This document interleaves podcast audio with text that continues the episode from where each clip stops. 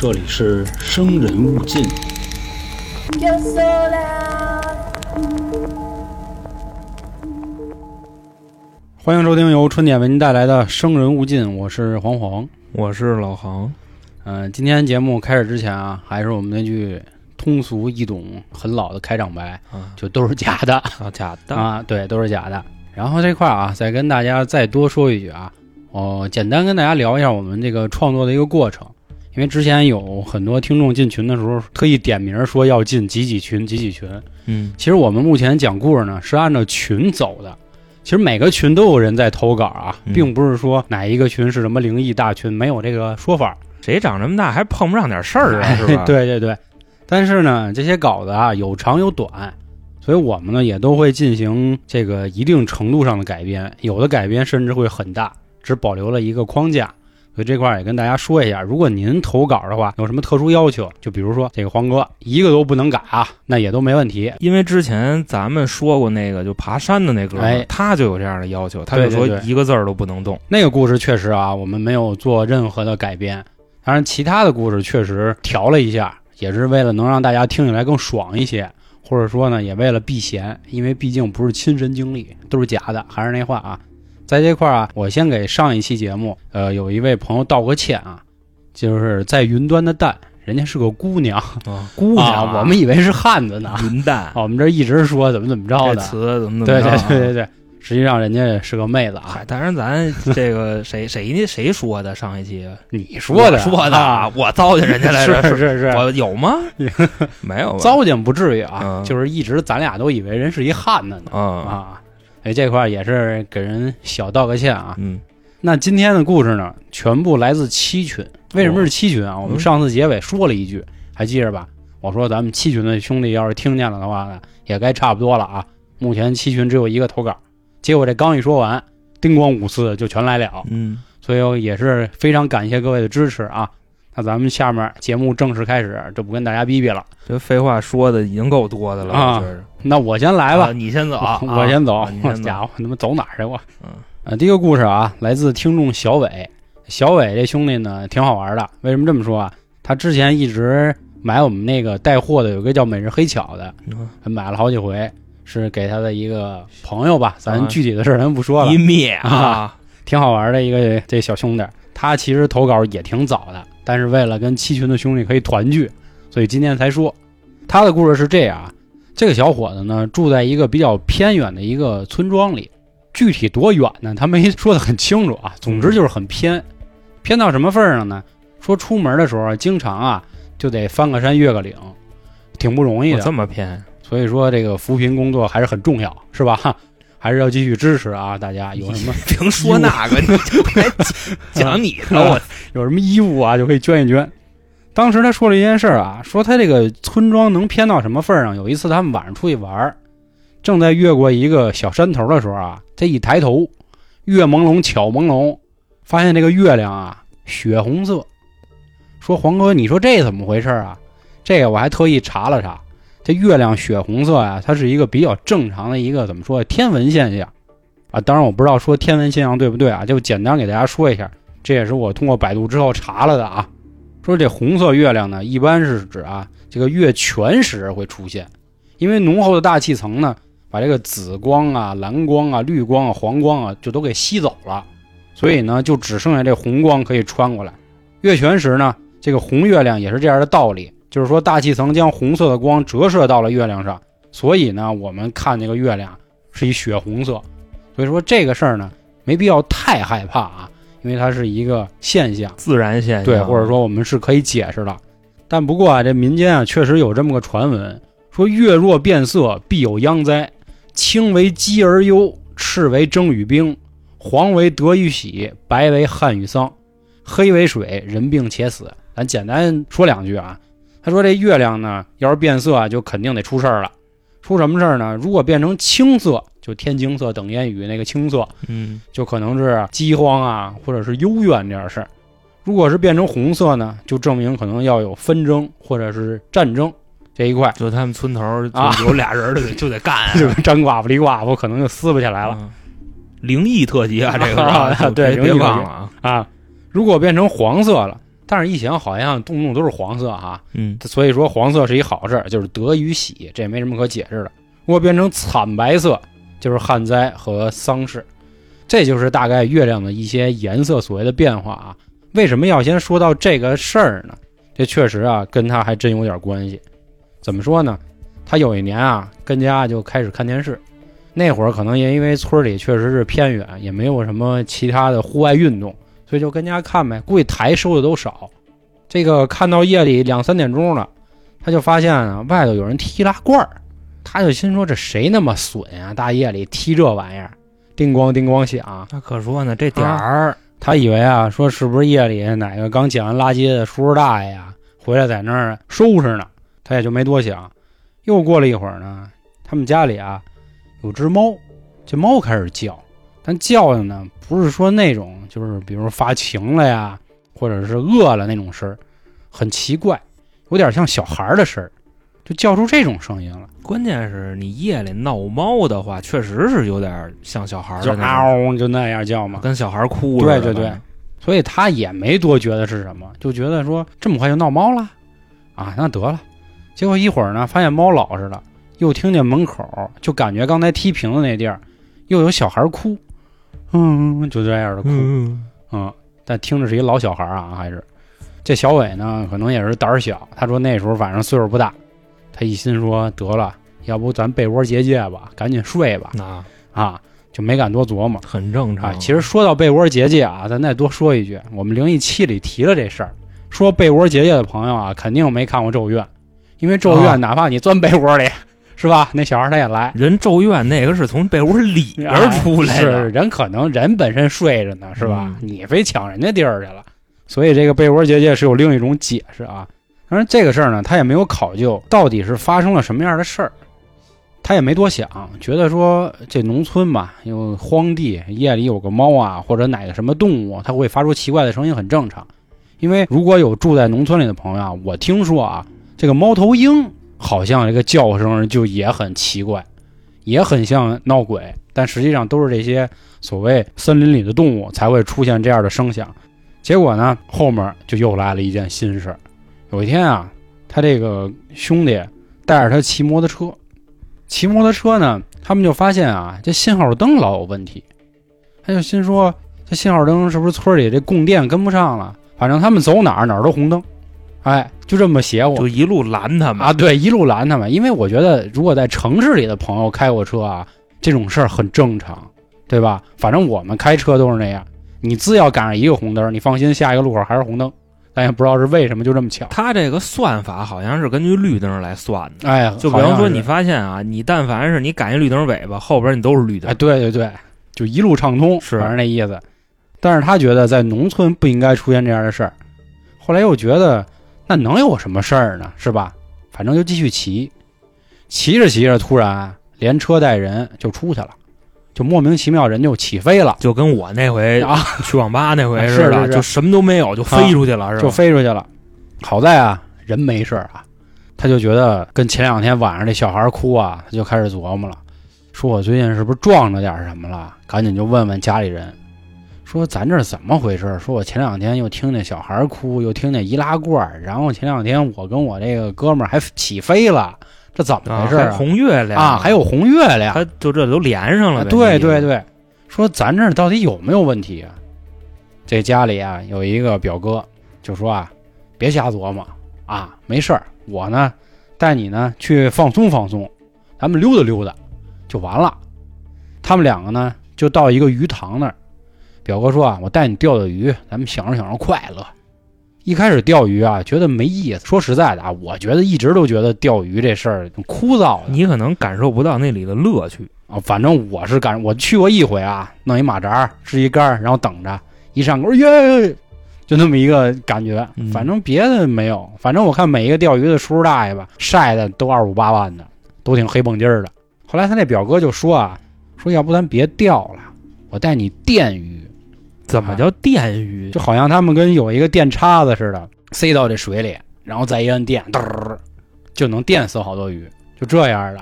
因为我没有过这种类似的生活经历啊，我真不太清楚。这妈 A O E 啊，这个对对对，A O E 闪电链儿的，电一会儿鱼啊，还是不过瘾，说光电鱼没劲，说咱要不找点别的电电，行不行？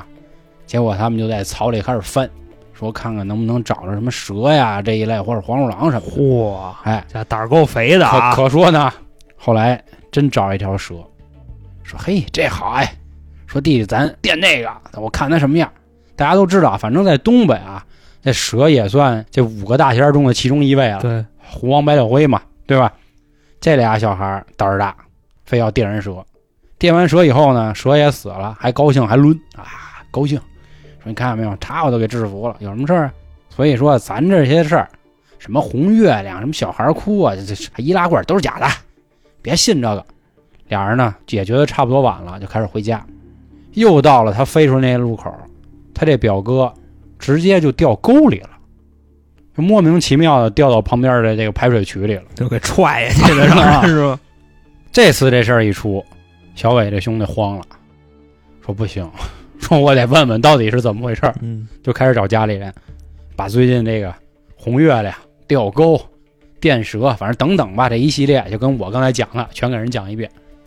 家里这老人就说了，说咱们这儿以前啊，确实有过战争，这个鬼子，就小日这一块，他们来过。小日啊，糟践过不少人。这儿呢也确实一直都有怨念，所以呢，你晚上可能听到一些声音啊，都是之前的那些就是遭过罪的朋友吧。烈士，哎，说为什么要一路红灯卡你啊？说咱们那条路啊不是那么平，因为农村嘛，有一句话说的特好，农村要想怎么富，少生孩子多修路，对吧？少生孩子还啊，对，少生孩子多种树，反正这好多种说法。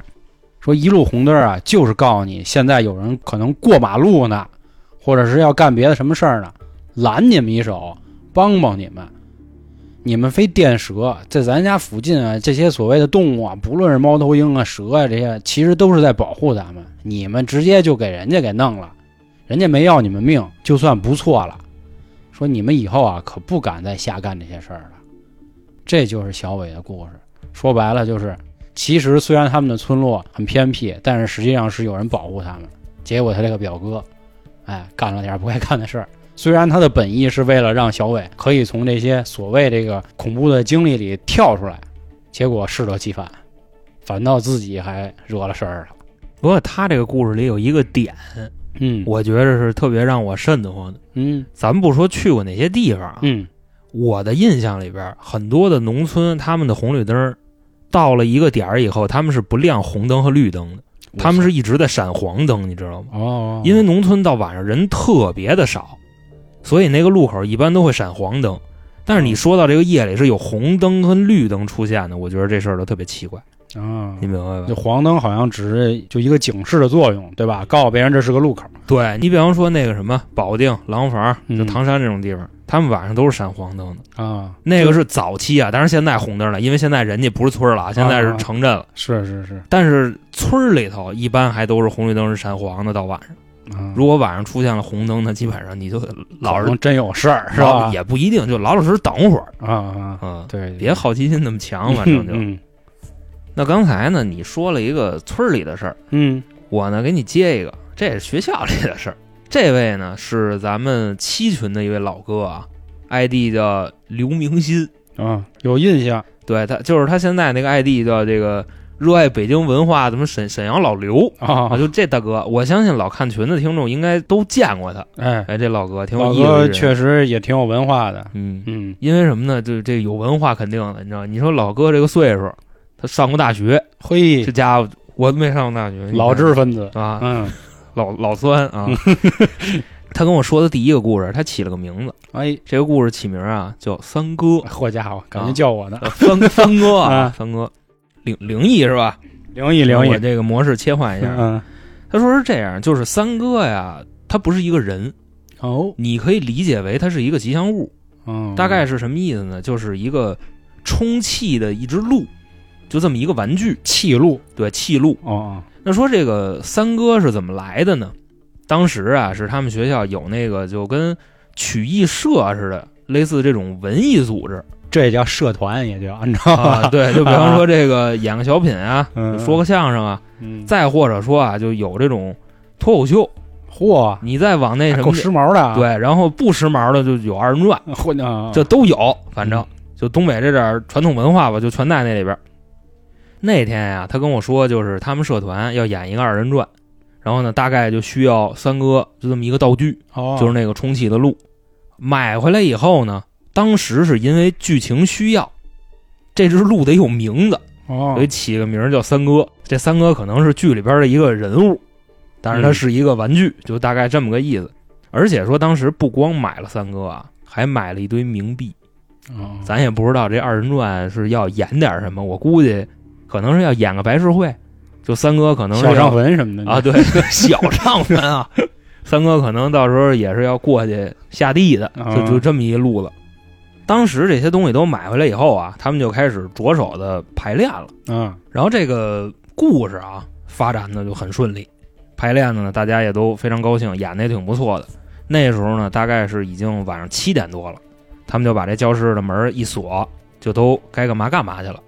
那意思排的不错，就吃点饭呗，一块儿就都出去玩去了。后来差不多到了晚上十一点的时候，他们那时候已经都回宿舍了，就准备歇着了。咱们这位听众老刘手机响了，有人要给他打一电话。这电话谁打的呢？就是他们那儿负责这个楼层教室的一个老师，就是他们刚才排练的那个教室，就整个一层啊，对，就跟楼管差不多。给老刘打电话，跟老刘直接就急了，说这个你们有完没完呀？还跟里折腾，来这么一句。我操，然后老刘就很迷茫，就说：“老师，我们已经都回宿舍了，马上就准备睡觉了，我没在那里边。”哎，老师说：“那不对啊，刚才这保安过来跟我说，就说三零五那间教室里边有这个乱七八糟的动静，而且闹得可厉害了。就唱呢，在那儿具体没说，哦，反正就叮咣啷的就这动静。咱们这块儿解释一下啊，他们排练那教室就三零五，嗯所以这老师就说说你们就有完没完，大概那意思。后来呢，他把这事儿跟老师说了以后，当时那老师就说：“那不是你们跟里边呢，那是不是别人跟里边呢？你们把这个钥匙给谁了？”老刘说：“不能够。”说为什么呢？那间教室拢共两把钥匙，一把在我手里，一把在我下铺手里，因为他们下铺那哥们是社长，就是他们这这文艺社社长，还一把在那老师手里，等于说学生手里两把，老师手里有一把。老师说：“那我的钥匙也没给人。”然后老刘呢跟他这兄弟一对眼儿，我们俩钥匙都在兜里，现在能给你掏出来。那三零五里到底是谁呀、当时那会儿呢，晚上十一点多，他们也不敢去，说那等会儿吧，到时候明天不行上学问问去呗。也就是说，这时候他们就已经有点开始害怕了，是吗？他们当时可能还没有那么害怕，啊，因为我觉得一般正常人来说，可能想的是，操，我是不是忘把门给带上了，能让别人给赶去？这块老刘特别的确定，门是他锁的，把门一关出来反着拧两圈儿，啊，大概就这么个意思。不过老刘说他当时没有那么害怕，因为什么呢？那个楼管老师他不是第一手消息，啊，对第，一手消息是那保安，对就兴许是那保安犯了什么错了，听错了或者差了，要哎不就是压有点什么别的事儿，诚心来这么一出。有这可能。嗯，然后第二天呢，他们虽然是记着这个事儿，但还是去那宿舍就接着排练去了，可能也没太当事儿啊。啊，但是，一进这屋，所有人都傻了。为什么呢？昨天啊，拢共道具啊，我刚才说买了两样东西，嗯，一个是三哥，一个是冥币。结果一进这屋就发现这冥币散了一地，满地都是钱，哦，就大概就那么散着。而且三哥呢，老刘他说自己记得非常清楚，临走的时候把三哥放柜子边上了。那他进屋的时候，三哥在哪儿呢？他进屋的时候，三哥在门口呢，就是等于说这个位置跟昨天不一样，明显的不一样，而且离得特别远。嗯，这风刮的肯定没人信啊，那是啊，反正就差不多这意思。后来呢，他们就结合昨天老师跟他们说的那个事儿，他们这一分析，说没准儿啊就是三哥弄的，哦，你知道吧？但是呢，他们说想验证一下，这块儿是怎么干的呢？他们把这兜子冥币跟三哥晚上走的时候请到三零六去了，嗯，就放另外一个屋。那意思是三哥有问题还是屋有问题？他们得嗯把这事儿弄明白了。就是说白了，现在已经确认了，肯定是有问题了。对，哦，因为这个景儿，就算是不是三哥弄的，他肯定也是有人弄的。哦，对吧？而且这个门是锁着的，也不可能说大夜里十一点多谁跑进去给你霍霍，嗯，是吧？反反正就这么一个意思。放了三零六以后呢，当天晚上，老师的电话又来了，就问没完了是吧？啊，对，嗯说三零六是不是你们啊，这那的？当时这屋里这哥几个一听，可以是 可以是吧？嗯严肃，嗯这屋里一听，反正一对眼儿嗯，都明白了。然后那晚上这屋里人都没睡，那搁谁谁他妈睡得着啊？对，嗯反正就这么个意思。那意思就是等着天亮了，抓紧时间把三哥处理掉。嗯，然后第二天一去三零六，还跟昨天一样。一毛一样。对，三哥的位置呢也不对，昨天呢是给三哥放在这个挨窗户那位置了，今天三哥又跑门口来了。嗯纸钱呢还是一地，就大概这么一个。三哥不霍霍别的啊，啊，就霍霍这纸钱，反正就这意思，可能就喜欢这东西。后来呢，这件事儿是怎么解决的呢？他们把三哥拿到一个野地里给烧了，然后这件事儿就再也没发生过。但感觉三哥并没有什么恶意啊。我估计三哥呀，他可能就有点什么灵魂什么的，嗯，缺钱了，给自己想弄点儿结果拿不走。啊。是对对对，怎么说呀？我觉得是一个热爱生活的三哥，他不能跟屋里点啊。我估计他可能就是想出门，出门给自己烧点儿，或者是给附在他身上的这位兄弟烧点儿。但是事与愿违，哎，钱没烧，给三哥烧了。是是是，反正差不多就这么个意思。嗯，第一个故事呢，我觉得算是这个老刘的开胃小菜，嚯，你知道吧？他第二个故事我觉得挺威风的。老刘呢给他的第二个故事又起了个名儿，这个故事的名字呢叫小红。这是哪个动物啊？小红不是个动物，哦，他说呀，这个还是他上大学时候的事儿。那时候呢，算是他大学生涯的最后一次期末考试，嗯，可能是大三或者是大四吧，因为你你看看听众，这一看韩哥就没上过学，你知道吗？还大三大四，不是有可能最后一次啊是清考，你知道吧什？么叫清考？清考指的就是说之前期末考试的时候他没及格，没及格之后补考，补考还没过，然后最后叫清考，清考也可以理解为是期末考试，是整个大学时期的最后一次考试。就跟那个就是咱初二会考似的，差不多那意思，啊可以这么理解啊。当然严肃啊，严肃严肃啊。反正说了，这是最后一次期末考试。我理解的可能就是要不考完就毕业了，或者是实习去，大概的那么个意思。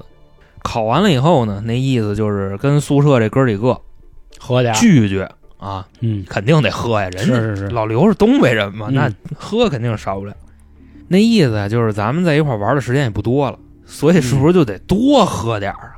对差不多我们那会儿也就那么个意思那样嘛。嗯，当时喝完的时候啊，已经是晚上一点多了。哥几个呢就分析说，今天晚上咱哪儿去？嗯喝成这样呢，你说上网吧玩游戏去也不现实。有一个人就说了，说咱呀马上都要离开学校了，咱们还是回去住宿舍，因为也住不了几天了。最后再感受一下，哎，对，还都挺有情怀，就是这。意思。嗯但是呢，有一个问题是什么呢？他们喝酒那地方特别偏，嗯，我也不知道为什么就非得去那么偏的地儿，便宜估计。可能是便宜。嗯还有一个呢，就是这个酒香不怕巷子深，啊，就可能是人那小馆儿那菜真地道，啊是，估计也有这么一个。因白黄瓜什么的。对东北人他也特别讲究在吃的这上、是对对。对，后来呢，这哥几个就一分析，这块儿也打不着车，你要走回去呢，差不多得用一个多小时。当然啊，还有一个插曲是什么呢？走大路回去一个多小时，嗯，走小路回去二十多分钟。又跟咱之前那几节投稿似的哈。我跟你说啊，现在说这个灵异说多了啊，基本上就都是、我一看大小路，我就知道差不多后边是大概一什么路了。不过啊，既然说到有相同的情节，我多脑补一件事儿，那证明啊，有可能这些所谓的灵异事件啊，真是真的。因为为什么大家都能在同样的这个情境下遇到同样的事儿呢？是吧？反正各位琢磨吧，嗯、细品吧。这个真假的，我觉着就不要管，你知道吧？啊就咱咱不要强调这些事儿啊。说完这个以后呢，咱们这位老刘就有点不乐意，嗯那意思是什么呀？他们要是穿小路回去，他们得经过一个村儿，这个村儿呢叫双塔村儿。简单的介绍一下啊，双塔村儿当时已经废弃了，哦就这个村儿是一个荒村儿，没有人的村儿，而且这个村里呢还有这个灵异事件的标准产物，嗯就是烂葬岗子。哦，就这么一地方。不过当时这一帮老爷们儿怕什么呀？还喝酒了。啊，还喝了，主要是、啊你这阳气重，就撺掇着拱着，就说：“哎操，走吧，咱这啊怕什么呀？就就就大概那意思。嗯”后来拱着就走那条道了，岗子那条道啊啊港道。当时进小路的时候，包括走了十多分钟，什么事儿都没有。然后眼瞅着要从这条路出去的时候，这哥几个里边有些人说话了，他说什么呀？哎，你们听没听见？有声儿。嗯然后呢，大家就都四处看看，什么声儿啊？说我听着好像像那种自行车车铃儿的声儿。啊，噔噔噔，边上那几个人就说：“说你有病吧？你想那铃铛那声儿多脆呀、是啊，说如果真有这声儿，我们为什么听不见？说你是不是诚心你吓唬我们呀？这荒郊野地的，咱别胡说八道。那哥们说我真听见了，旁边这几个也骂他，说就那意思，就就就就滚蛋滚蛋，就差不多就这样。他们呢也没太拿这个当回事儿啊，然后很顺利的就回到了自己的宿舍。那意思喝的都二五八万了，然后外加上刚才还走了二十多分钟，哥儿几个都挺累的，就睡觉呗，脱衣服上炕，啪就都睡了。然后咱们的这位老刘，他自己的意识里啊，他睡了差不多有十多分钟，他就发现啊，他后边有人捅过他。这块儿呢，他还描述了一下他当时那个场景是什么呢？他是这个屋子里的下铺，嗯，然后呢，他脑袋是朝墙睡的，就这个睡法很正常啊，是基本上都这么睡。他就发现，就后边有谁捅过了他一下，然后他就回头一看，他回头呢什么都没有，然后再往门口一看，那门是开着的。他一想说，开着的是不是捅完我出去了？那意思我回头回慢了。说那得了，我接着睡吧。后来呢，在意识里好像又过了十多分钟，又人捅了他一下。这时候可跟刚才不一样了啊，老刘就急了，嗯那意思你没完了，你捅一下不行，你还得捅第二下，而且捅完了我还看不见人，那意思你就是整我的呗。逗我，对，捅完了就跑出去了。然后老刘啊，这时候就站起来，骂骂咧咧的就出去了，那意思就我看看是谁到底谁。是谁？哎对嗯然后从这屋里一出来，迷迷瞪瞪的这么一看，他就说呀：“我当时看见一个小女孩儿，这个小女孩儿什么样呢？骑了一辆那种儿童的自行车，就两边带辅助轮的那种，嗯，四个轮的，对，而且穿了一身红衣服。哦，当他看见这个小女孩的时候，他那意思以为自己看错了，又使劲的揉了揉眼睛，就使劲的闭了一下，然后又把眼睛睁开了，还是能看见。但是啊，这第二回看见他还是觉得自己看错了，然后还是在使劲的揉眼，揉完了眼以后，这个小女孩没了。他跟我描述的是什么呢？他第一眼看见这个小女孩的时候，那个小女孩是在往他的反方向走，就那意思，捅完他跑了，嗯就那样。然后第二眼呢又看见了，第三眼这女孩没了。嗯然后呢，他就结合这个自身情况，那意思我首先我迷迷瞪瞪的，我还喝了，我大概率啊应该是出幻了，就回去睡觉去了。但是回去以后就怎么也睡不踏实了，就一直反反复复的琢磨刚才那点事儿。当然这件事结束了以后啊，差不多过了得有一年两年，就没有任何事儿。老刘呢也是非常顺利的就毕业了。嗯后来就有这么一天，他的几个学弟，还是那个就之前刚才那故事说过的啊，那嗯曲艺社团的、约他说那意思，刘哥您这毕业都有一两年了，我们怪想你的，你回来咱玩会儿呗。这老刘啊也就答应他们了。这回学校以后啊，跟哥几个也是吃吃喝喝的闲聊天儿然后这里边啊有一个人就跟他说，哎说哎刘哥，您也算是我们这前辈，嗯就是学长。之前听没听说过咱学校有那个灵异事件什么的呀？这老刘开始没当回事儿，就说不知道。说你知道吗？这哥们就说啊，说那刘哥，我给你讲一事儿。这事儿呢挺有意思。这小兄弟就说呀，他有一次跟俩哥们儿晚上呢出去包宿，嗯凌晨三点多的时候啊，实在是太困了，就不想跟网吧待了，回来睡觉。然后啊，就从这个网吧往学校走。走到宿舍门口的时候啊，有一个人听见了一声这个车铃响。我操，当然，这个车铃响非常奇怪，就是不是响一声就一直响，哦，而且仨人里边只有一个人能听见。然后这一个人呢，也是问那俩你们能不能听见？那俩人说我们听不见，也是挤兑了他半天，那意思嗯大晚上你吓唬我们。说完话以后呢，就往楼上走。上楼的时候，他们就看见一个小女孩，浑身鲜红色的衣服，骑了一辆那种儿童的自行车，往楼上骑，在楼道里骑。哦，说完这事儿以后呢，老刘就冒了。那肯定啊，老刘就跟他们说：“说这事儿啊，我两年以前我看见过，但是我那天喝多了，然后我还睡得迷迷瞪瞪的，我以为我看错了，感情你们也看见了。说那这事儿怎么办呢？老刘说我已经毕业了，嗯你们还在那儿上学呢，那你们打算怎么弄这事儿啊？后来又过了一阵子，这哥们儿呢就把这事儿跟他们学校领导说了，就说这个男生宿舍呀有鬼，嗯是什么呢？就是一个小女孩儿掀浑身鲜红的衣服，跟楼道里骑自行车。当时这事儿呢，在他们学校传的那沸沸扬扬。后来校方呢就站出来辟谣，说那小女孩啊是宿管阿姨的孩子，啊，就这么说。人家夜里就是为练练车是吧？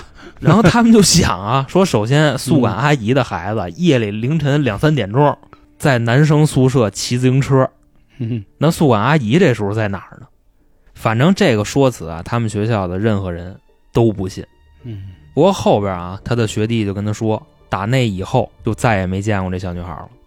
校方所谓出来辟谣之后，反倒就没有嗯，人说这个事儿，也没听说过谁再见过这小女孩了。嗯，然后当时也没说见着这小女孩以后会发生什么事儿，这些都没有。嗯，然后这个故事就这么的结束了，想起一电影叫《闪灵》，也是和一个 骑自行车的小孩，是，吗？嗯，也是一身鲜红吗？还是怎么着的？不太一样倒是。不过一般在男生宿舍里啊，确实经常出现这样的传说啊。因为我以前上大学也是这样，但当时啊，我们学校也有类似的事儿。但是这个我们学校那个事儿背后有一个比较凄美的爱情故事。这个凄美的爱情故事大概怎么回事啊？那我就正好说一句啊，嗯因为听我们另一张专辑的朋友应该听过啊，就是我们大一的时候，我们是跟研究生在一起住，因因为研究生人家成人的成人了，对吧？都二十五六了，而且人家已经可以一边上班一边上学，所以男女宿舍呢都在一起。当然不是混住啊，只是说可能三零五是男，然后三零六就是女，或者说四楼是女，三楼就是男，就这样。那也不太科学呀。呃，可能就是觉得岁数太大了，所以就无所谓了。因为嗯大学刚毕业，毕竟才十八岁，你说十八岁就男女在一个楼，确实可能不太合适。那会儿说的是类似一个什么事儿啊，也是说半夜有个小女孩儿，总说有个小女孩在哭，但是他们说哭的情况是因为什么呢？说是当时有一个男的和一个女的呀，俩人已经决定结婚了，都领完证了，还没办婚礼，因为上学的缘故呢，还要在学校宿舍住。又因为这俩人确实很穷，买不起房，所以你想啊，这个结婚嘛，干柴烈火的，嗯是吧？所以在屋里就滚起来了这措施这一块啊！对对对，就没有弄好，所以就意外怀孕。啊，怀孕之后呢，也是男方就是这时候要不说啊，患难见真情嘛。男方又觉得说，哎呦，咱又没钱，虽然咱刚领证，咱还得上班，是吧？咱还得学习，咱得考研。说不行，这孩子就别要了。然后俩人因为这事儿就撕巴起来过，最后都动了刀了啊！当然那会儿的刀是那种小刻刀啊，不是咱那菜刀那种。嗯反正那女孩差点就自杀了，但是孩子就是因为在两个人打斗之中，就给肚子就碰了，然后当时就流产了，说反正就一滴血怎么怎么着的，后来说就老有这事儿，最后听说是校方因为知道这个事儿闹得很大，好像给这男的给开除了还是怎么着，我不太清楚了。我们大二之后就搬到新楼了，就住在一个别的地儿，就不太清楚。反正确实流传过这么一段。刚才一说这个，我大概想起来。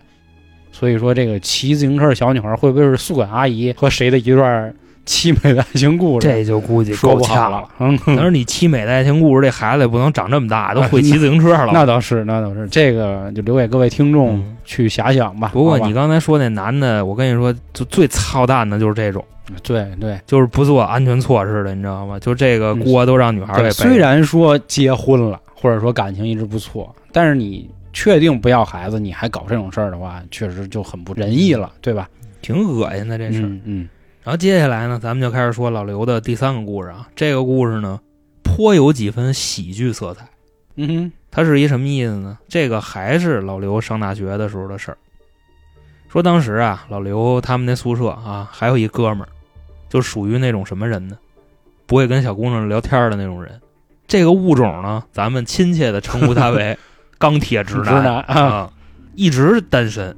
这哥几个也都挺替他发愁的。就说这个一直单身，还有一词儿叫什么母胎 solo 是吧？呃，母胎单身啊，啊就就差不多这么个意思。这哥们就是，然后呢，这屋里这哥几个也不知道是心疼他，也不知道糟践他，大概是什么意思呢？他过生日的时候啊，哥几个存钱给他买了一杯，是这意思吧？我操，为什么呀？就那意思，闹着玩呢是吗？找不着，哦你得就舒坦舒坦呗，反正就差不多那样。哦这哥们儿啊，当时一接过来，一看这礼物啊是一杯，然后他就急了，就说那意思，你们这个毁人，咱没有这么糟践人的那是啊，啊，是吧？你们要瞧不起我，你们可以直说，你们就不 不能这么恶心我。嗯，然后当时呢，这哥几个就解释说，真没那意思，就觉得你挺可怜的，你知道吗？好家伙，就实在就怎么怎么着不了了。这他妈都损友，是啊，这才是好朋友。我觉得你知道吗，不是好朋友真干不出这操蛋事儿来。然后说当时这哥们儿啊，就嘴上说不要，嗯想法还是很诚实，呃 拿回去了。啊本身啊，他们都担心路上他就把这东西给撇了，啊后来没有，给拿回去了，拿回宿舍去了。然后当时拿回去以后啊，他就直接把这东西啊搁桌上了，就甚至连盒都没开。嗯第二天早上呢，是一什么路子呢？这哥们儿还没起呢，老刘他们先起来了，一看这杯被拿出来了，嗯放在桌上，就问这哥们儿说：“你跟我装什么大屁眼子，啊 对吧？你不说你不用吗？嗯这干嘛呢？你都拿出来了。”这哥们儿说：“不是我拿的，说真不是，说指不定你们谁啊，你们搞我，你们给他拿出来了，差不多就这样。”说完了，他们就上课去了。上完课以后啊，就回来睡觉嘛。在当天晚上啊，就发生了一个有意思的事儿，是什么呢？这哥们儿睡得特别早，就那意思，差不多九点半就躺床上了，就跟那儿开始准备进入梦乡了。嗯老刘他们呢还在那儿聊天呢，玩呢，就看啊、这杯就在那桌上放着，心说真不用用吗？是吧？嗯这哥几个花钱给你买的，说得了不用不用吧，说关灯睡觉吧，叭把灯关上了，然后大家就躺炕上玩手机。这时候呢，老刘就听见他上铺就咣叽咣叽咣叽咣叽就那那声儿，我老刘就呵家伙，自己玩上了，上面有活呀，这是嗯说我瞧瞧吧，那就都是兄弟，嗯然后他就拿这个脚踢上铺板子，啊，咣叽咣叽踹以前经常干这事儿啊，啊！但是人打枪的时候你踹 没有，这红屋没有打枪的，太规矩了 嗯啊！他发现上面没反应，就该怎么晃悠还是怎么晃悠。嗯这时候呢，老刘就把灯打开了。他把灯打开的时候啊，就看这哥们儿手里拿着那杯，就跟那儿就就正开心呢。嗯当时老刘有一个疑问是什么呢？这碑是什么时候上去的？因为这间屋子是老刘关的灯，老刘关灯的时候，这碑可是在桌上放着的。那这碑是什么时候上去的呢？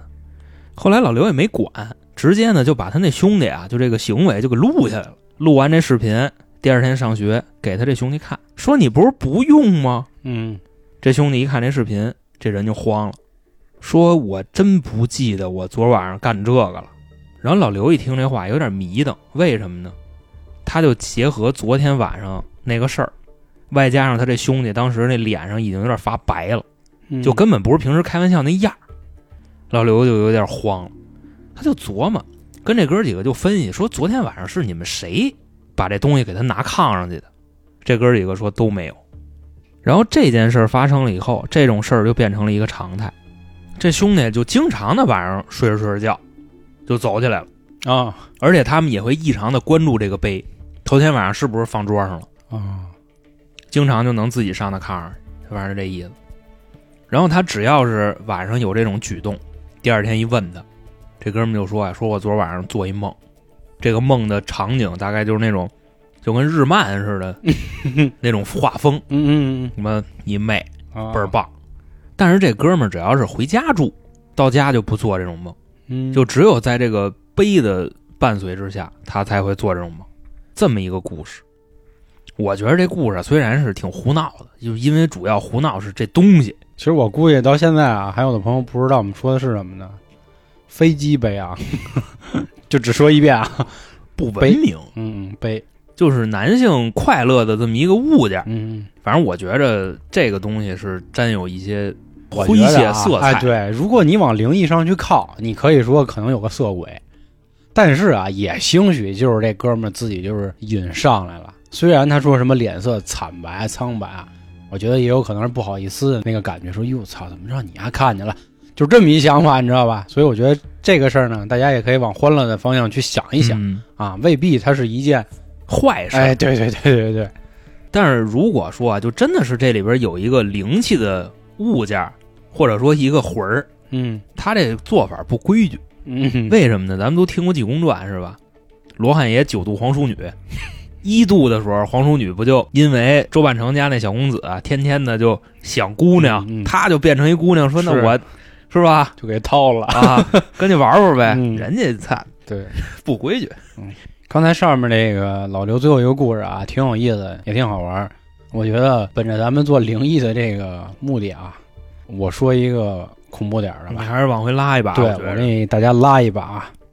呃，这个故事同样啊，还是我们七群的兄弟，不过给这个兄弟也道个歉。这我发现光给人道歉了，做这节目，是因为这兄弟这名儿吧，我真是不知道怎么读。他的名字叫 Y Z A H N E G 点儿，G 就是哥啊。然后我上网也查了查，这个怎么读，这确实没查着 Y Z A H 啊，所以眼子哈 啊，演的夯，他是嗯 N E G，你这，所以这个也给他道个歉吧。啊，如果有听众知道怎么读的，也可以教教我啊。那咱们就说说他的故事。他这个故事呢，有点邪乎了。说他小时候啊，和他一哥们儿也没什么事儿干，就放放炮。因为村里嘛，对这个炮的管制也没那么严格。但是男孩儿嘛都坏，就喜欢炸一个不一样的东西。他们呢就往那个荒坑里，就是炸着坑玩儿。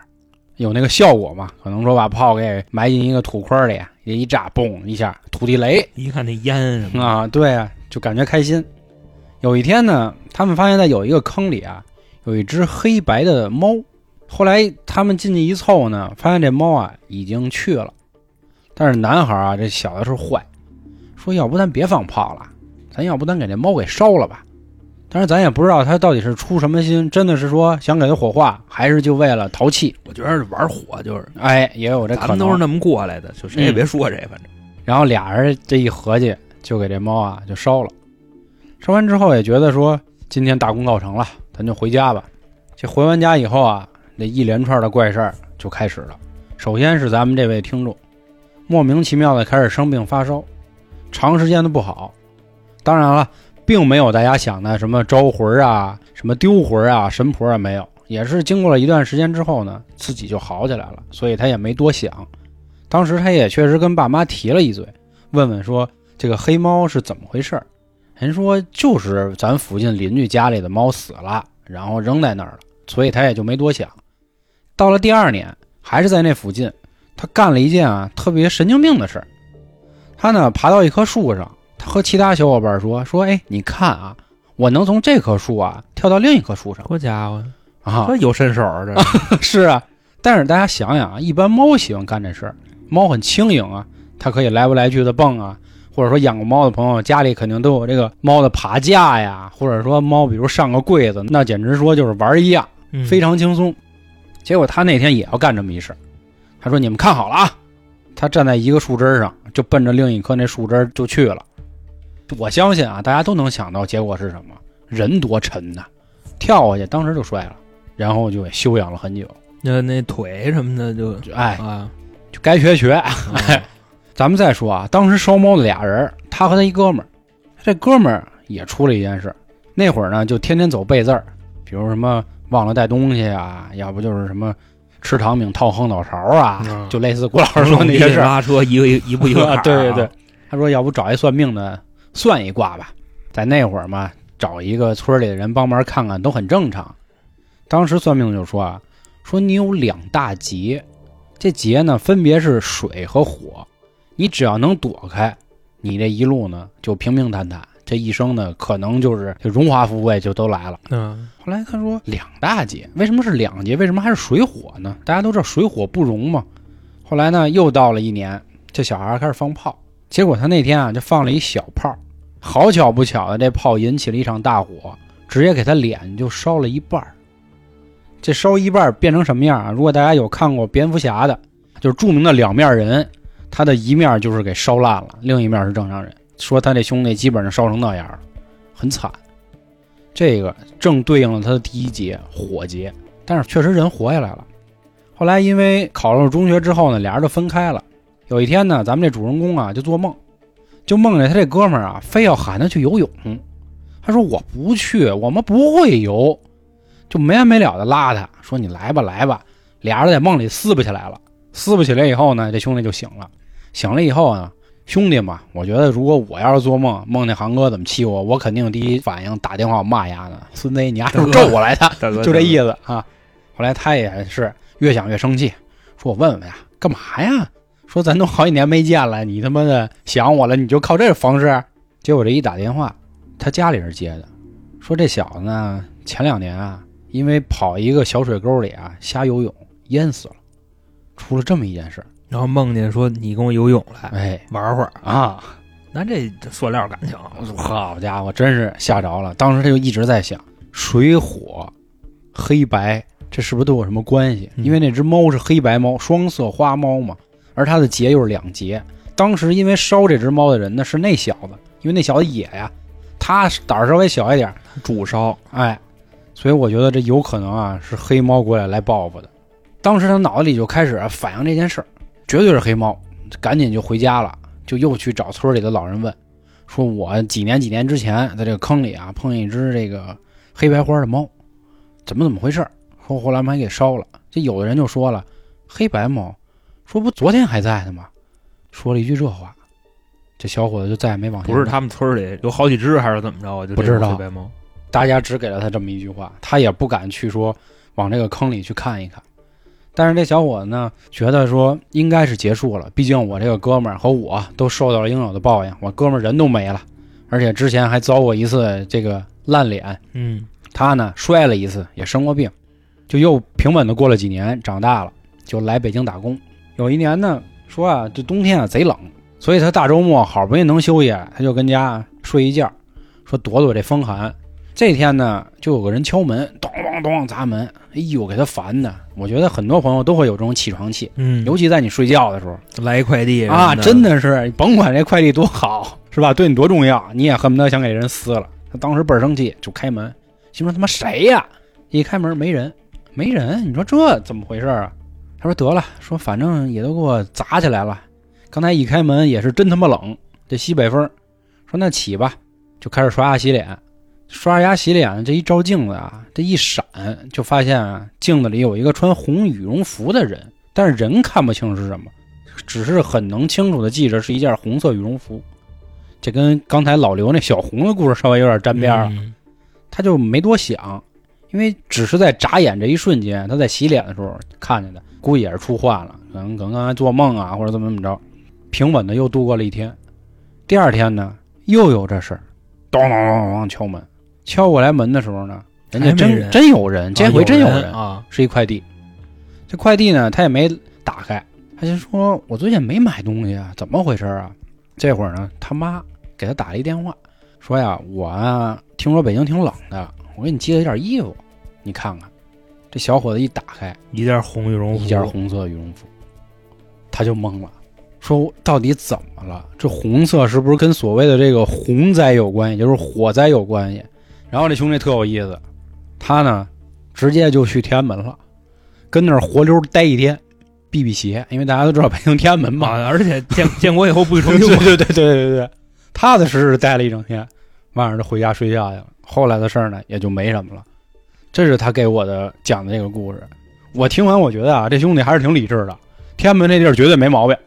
我跟你说，那个真的，人民英雄纪念碑，啊啊，真的大碑跟那儿站着，谁来扎谁。我跟你说，确实没毛病。但是我觉得啊，他也没必要多想了。我觉得关于猫的那件事呢，确实啊，猫是一个很有灵性的生物，它确实也带来很多所谓的传说呀，甭管是好还是坏啊，确实会有这些。我觉得他们也毕竟那会儿小，烧一只已经死了的猫呢，应该不会触犯太大的怒气。毕竟他的朋友确实也已经，你要说是惩罚也行，或者说是自己的这个倒霉也可以，都已经付出了相应的代价。所以我觉得这位兄弟应该也不用担心了，毕竟你也有天安门护体了啊，这件事儿应该就过去了。也相信他未来的路呢，应该也没问题。而且我觉得妈妈既然也给了一件红色的羽绒服，也是应该能给他带来一些福音的，辟邪嘛，红色。你这么说完了，我觉着啊，嗯如果是那只猫干的的话，嗯，那他这个怨气也太重了，啊是，因为毕竟当时他们祸害他的时候他已经死了嘛，嗯是吧？那你说完这个故事呢，我再来一个啊，也算是咱们今天这集的结尾吧。这个是咱们七群听众，ID 叫 Tino 的这么一个哥们儿，是一个挺飒的一小伙子，对对，他挺葛的。对我们俩经常私聊，有时候是吗？啊我家还跟你聊呢。嗯就为什么我印象这么深呢？因为他也喜欢摩托车啊，啊，有共同的爱好。都是摩友。对，咱们直接就说故事啊，嗯当然这故事跟摩托车没什么关系。这故事怎么回事呢？说有一次啊，他出去玩儿去，然后住酒店。当然，可能跟大家想的不一样啊，那规矩什么乱七八糟的都没那个。啊，人进的时候也没有什么异样，骑士一般也都不怎么在意这事儿，哎，对，跟那没关系，跟那个信不信跟骑不骑摩托车没关系。呃 知道了，而且反倒有好多骑摩托车人会更信，因为摩托车这东西危险险，嗯，啊。对，也对，就说这意思吧。住酒店一个人啊，自己跟屋里，正好开房的时候是中午，说那就睡个午觉吧，嗯，挺累的，睡醒了再玩去，就躺床上睡着了。然后睡着了以后呢，他就跟我说，当时那个感觉很奇怪，自己能睁眼。哦，我怎么跟你形容这件事呢？就特别嘚儿这件事，鬼压床可睁不开眼，好像都，应该可以睁，但是你动不了。哦他给我描述的是什么呢？就感觉是你在玩那种第三人称的游戏，哦，就是你的视线可以满屋走，啊，三百六十度环绕立体演，但是你没法控制自己的身体，哦就是你的视线就跟摄像机似的啊，满屋可以串，你控制不了自己。然后这个时候呢，他的视线一扭巴过来，他看见了躺在床上的自己，哎呦我操，这个咱们就可以理解为是灵魂出窍了。嗯他说基本上有这样的啊，因为我之前也听过好多人跟我说，就什么自己得了什么大病的时候，啊，对对，就那种命悬一线的病，嗯，能看见自己在那儿躺那儿，然后大夫在那儿切你，是是是，就差不多就这么个意思。当然他没有什么毛病啊，他就是一普通的睡午觉。然后这时候呢，其实说我也控制不了我自己，我也怎么着不了，我现在只有俩眼睛，那我就跟那儿看会儿呗，就盯着自己，反正盯了大概得有个一两分钟。这时候呢，他就发现啊，从这个窗户上爬进来一个人，嚯，自己就有点慌了，那意思想问问是谁。对，嗯，但是呢，我刚才描述他那个状态，他说不了话，他只有两只眼睛，就只能这么看着。嗯然后呢，他就想使劲儿啊，就说我赶紧回到我的身体里，嗯然后赶紧起来呀、不行，没戏，那就只能这么看着。他就看着那人啊，从窗户那么缓缓的爬进来，然后呢，坐窗台上，跟他一样，也看着他，他看着自己，那人也看着他那个躯体，就啊算是啊，俩人都那么看。但是从窗户进来这哥们儿呢，好像不知道他的灵魂是在这屋里待着的，嗯不知道。看了一会儿，这人啊，直接就坐床边上来了，坐着这么看着他。这时候啊，他就已经从刚才那个有点害怕变成特别害怕了，就心说：“你丫要对我干什么啊是，啊。嗯？”当然这块儿咱有什么说什么，别胡说啊。啊，那爬上来的是男的是女的呀？男的，啊，老爷们儿。对老爷们儿，他也是一男的，啊，所以这个事儿咱就不禁琢磨。嗯。后来坐在床边上以后呢，就盯着他，就这么看，看着看着啊，这时候把他裤子给吞下来了，哎呦，然后就正如咱们想的那个，要崩啊？不是啊，他躺着呢，啊。裤子一吞下来，裤衩子把他那东西啊就给拿俩手就给立起来了。啊，这时候呢，从兜里掏出来一把剪子，就是什么样的剪子呢？很小的那种剪子，拆快递那种剪子，哎呦从兜里就掏出来了。啊，这哥们儿呢，当时在边上已经万念俱灰了那肯不肯定啊，啊，他控制不了这他妈，杀人还有诛心啊，你知道吗？他就非常努力的把自己的视线回归到躺床上，变成第一人称，对，就想变成 就就那样，嗯。因为现在是第三人称，嗯，他想赶紧变成第一人称。这时候呢，他就反正意念吧，就想回去。正当这哥们拿出这个剪子啊，已经张开了啊，这剪子 操，已经张开了，就奔着那儿，马上就要下这一剪子下刀了。咣叽一下，他从床上坐起来了，哦，然后浑身是汗，那意思是什么呀？是方才南柯一梦，啊，他就坐那儿开始喘大气，就 吓死我了，就差不多是这样。嗯心说这是吓得够瞧的，那意思我弄点水喝吧，嗯，就拿脚啊在地上够鞋，结果他这个脚往地上一踩，他踩着一把剪子，哎呦，我操，知道吧？知道了，我他妈直窜鸡皮疙瘩，他把这剪子拿起来一看，跟刚才他看见那把一模一样。哎呦，你看这他妈不是梦啊，这你不服？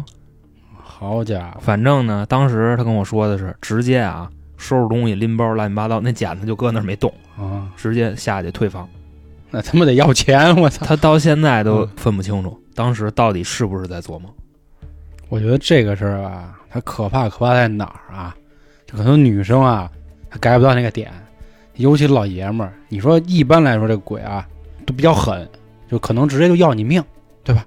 这可不行，这他妈要你干。他妈吓唬你！是啊，这太操心了，这个女生就可以理解为哪儿呢？就是就给你鼻子绞了吧？啊，差不多这意思啊啊，还差点儿，这嗯这这更重要。这关键是剪完了，我就不配做男人了，对吧？甭管是鬼剪的还是真人剪的，活着就没有意思了，是啊这辈子好家伙，就这么着了。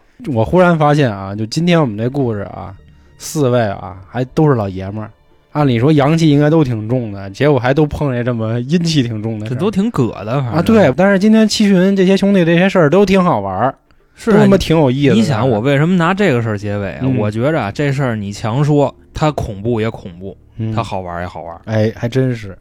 那行啊，那今天的节目就先到这里啊、愉快的就到这里，。对就愉快的到这里，大家自己自行去脑补吧。因为现在有很多听众跟我说，他们都会二刷、三刷、四刷、五刷，没完没了的刷，就能听出点不一样的东西。所以今天呢，也把这个扣儿也继续留给大家，好好去回味回味啊。今天真是看似都是很有意思的几个事儿，但是细思极恐，好吧？那最后啊，还是我们非常欢迎各位的投稿，可以加微信“春点二零一九”，春点的全拼，加这个微信，到时候我们拉您进群啊。这个是一个微信号，大家别理解为进来直接就是群，跟那没关系。嗯那好吧，啊，另外呢，我们目前新米团啊，不仅年费有一个非常大的折扣，在这个月费上也非常的优惠，连续包月啊，第一个月只需要十一块钱，这是和年费平均下来一模一样的，也是希望各位多多支持，好吧？那感谢今天各位的收听，拜拜。拜拜。